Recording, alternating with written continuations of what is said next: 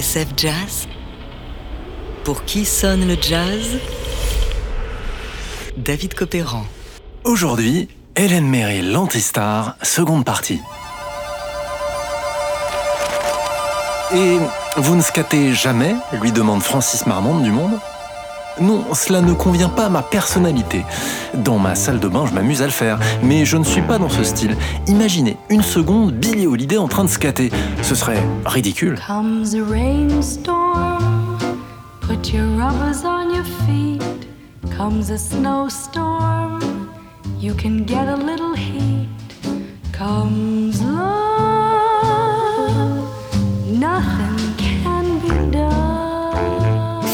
frustrée dans son enfance, on l'a cachée dans un placard pour réprimer ses gazouillis, Hélène Merrill, cette fille d'immigrés croates du Bronx, ne pensait qu'à déployer ses ailes. Et c'est peut-être de là que lui vient cette voix timide, un peu rentrée, et qui pourtant laisse entrevoir un torrent de vie et de sensualité. Et puis, il y a ce phrasé de musicienne, ses accents, ce vibrato distillé au compte-gouttes. En fait, Hélène Merrill, c'est un peu le feu sous la glace.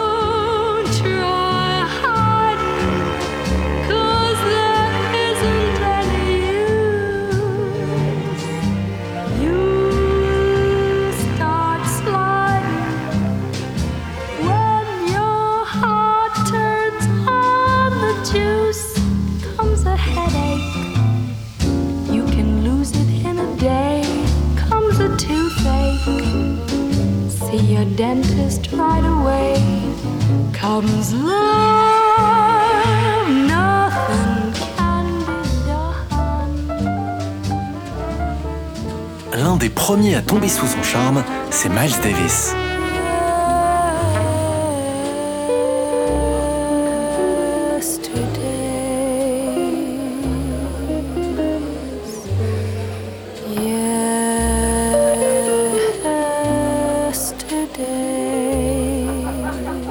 C'est sans doute au club 845 dans le Bronx Miles a rencontré la chanteuse pour la première fois, ou peut-être en 1955 au Birdland, alors qu'elle venait de sortir son premier album avec le trompettiste Clifford Brown et les arrangements de Quincy Jones.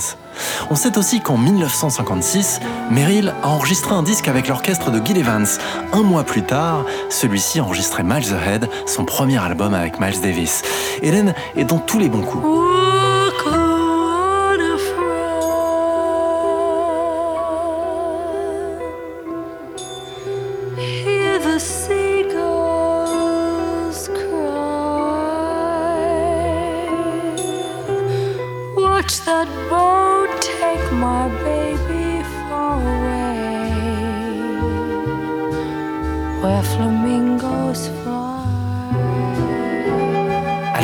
En 1957, elle embarque pour une nouvelle tournée.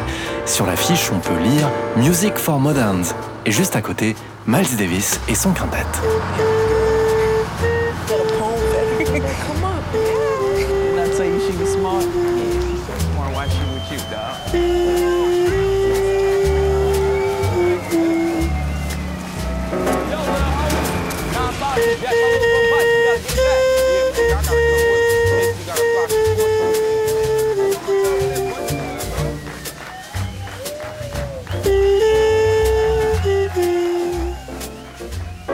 Miles, raconte Helen Merrill dans le livre Jazz Woman de Wayne Hunstice et Janice Stockhouse. On a flirté un peu, mais ça n'a mené nulle part. J'étais jeune à l'époque et je pensais que Miles, c'était trop pour moi. On est restés amis. Pendant la tournée, il nous a invités chez son père, qui était dentiste dans le Missouri. Il avait une ferme, alors Miles a voulu m'emmener voir les chevaux. Mais je suis une citadine et j'étais tétanisé. Lorsqu'un des chevaux s'est mis à galoper vers moi, j'étais tellement paniqué que je me suis enfui en courant dans la boue. Miles m'a dit que c'était la chose la plus drôle qu'il ait jamais vue. Or, dans l'Amérique des années 50, une chanteuse blanche qui tourne avec un groupe noir, ça ne va pas de soi. Qu'est-ce que tu fais avec ce nègre? lui demande un soir le patron d'un club de Détroit. Et quel est ce regard accusateur à la réception d'un hôtel chic de Memphis lorsqu'Hélène Merrill se présente aux côtés de son contrebassiste Henry Grimes? À ce moment-là, Hélène Merrill, 26 ans, a bien conscience qu'elle nage en eau trouble. Elle qui ne demande qu'à chanter, faire partie du groupe avec cette voix diaphane et mystérieuse, évolue dans un milieu hostile et parfois dangereux, d'autant qu'elle est l'objet de toutes les convoitises. En réalité, seuls les musiciens trouvent grâce à ses yeux. Ils sont sa famille. C'est le cas de Clifford Brown, qui l'accompagne dans You'd Be So Nice to Come Home To. On avait le même âge, raconte Hélène au journaliste Mark Myers. Et la même timidité. On n'a pas trop parlé pendant cette séance. On s'est juste souri beaucoup. Ce que l'on avait à se dire était implicite, sous-entendu. Je crois qu'on avait un peu peur, mais qu'il aimait ce que je faisais. Et son jeu sur le disque est absolument magnifique.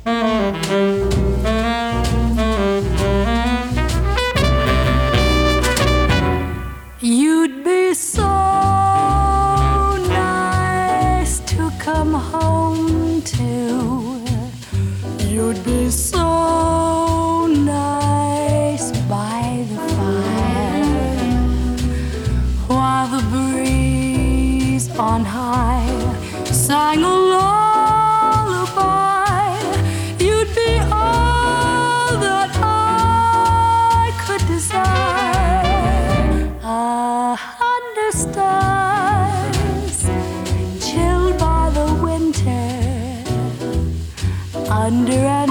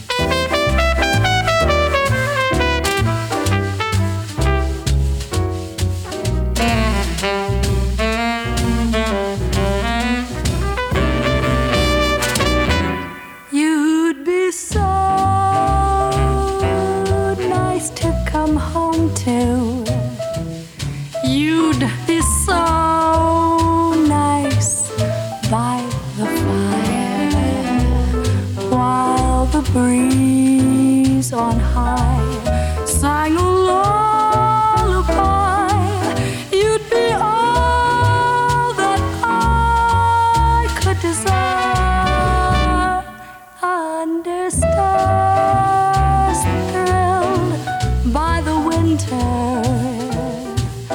under an August moon burning above. You'd be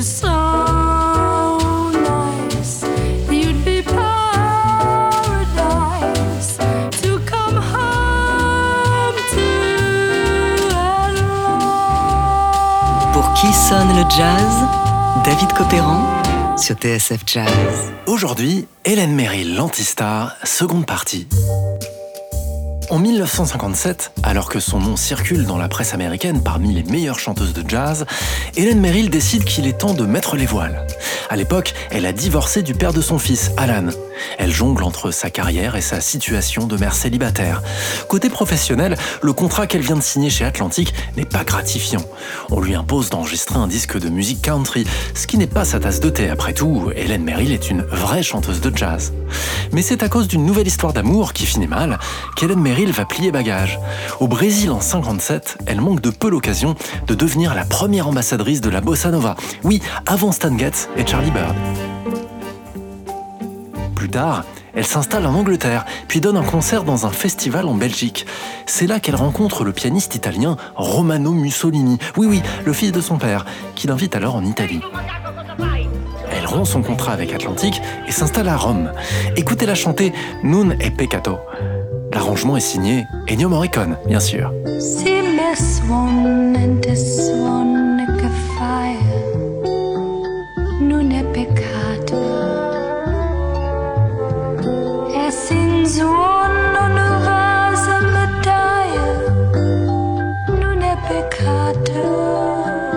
De retour aux États-Unis, Helen Merrill fait à nouveau parler d'elle et enregistre une poignée de disques de grande classe, comme The Feeling is Mutual, produit par son ami le pianiste Dick Katz, un admirateur de longue date. Il jouait déjà avec elle à l'époque de la tournée Music for Moderns avec Miles Davis.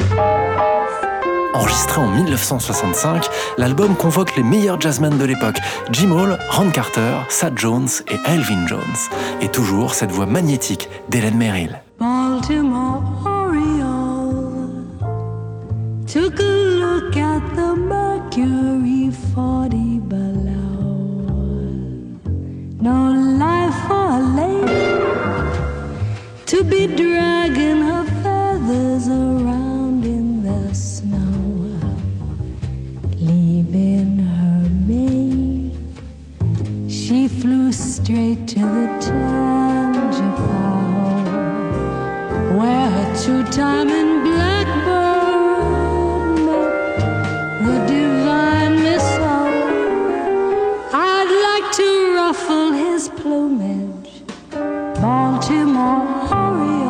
Mais à peine le temps de se refaire une place parmi les plus grandes jazzwomen américaines, qu'Hélène disparaît de la circulation.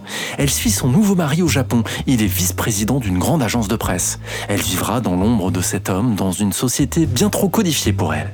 Même si elle continuera à donner des concerts et enregistrer avec des Américains de passage, comme ici en 1970 avec le pianiste Teddy Wilson et le bassiste Larry Ridley. Thelonious Monk, allant en tournée au Japon, assiste en touriste à la séance. The night is cold, and I'm so alone. I'd give my soul just to call you my own. Got a moon above me, but no one to love me. Love a man. Where can you be? Ce n'est qu'à son retour d'Asie que l'Amérique va se rappeler au bon souvenir d'Hélène Merrill, cette chanteuse à la voix parfaite, alors en pleine maturité artistique. L'époque n'est plus au jazz triomphant, celui que la jeune fille d'immigrés croate chantait au club 845 dans le Bronx dans les années 50. Et c'est peut-être pour cela que son chant de la suggestion à mots couverts détonne. Dans les plus grands clubs, dans les plus belles salles, dans les festivals partout dans le monde, celle qui n'était que l'ombre d'Ella, Billy, Sarah et les autres, à tel point qu'elle pouvait se retrouver, dit-elle, avec 7 pauvres dollars sur son compte, est maintenant considérée comme une star. Elle chante sa vie, celle d'une femme qui voulait juste faire partie de la bande, en authentique musicienne. Elle réenregistrera avec Gil Evans une nouvelle version de l'album Dream of You. Elle rendra hommage à son trompettiste de chœur Clifford Brown avec Tom Harrell et Roy Hargrove. Elle chantera en France au New Morning et offrira au public pendant de longues années encore, jusqu'à sa tournée d'adieu au Japon en 2017, le frisson de sa voix douce, tutoyant l'indicible.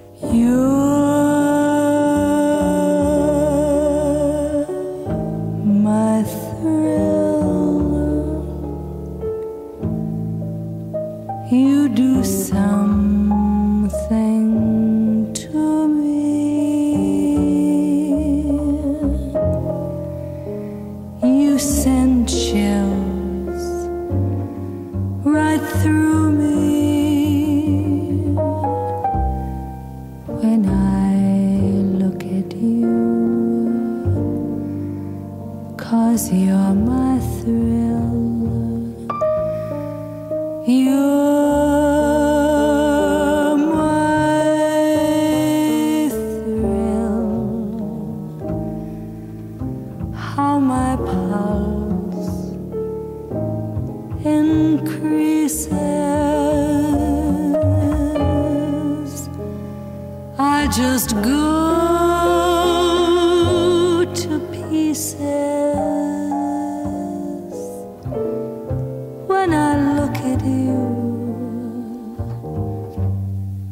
Cause you're my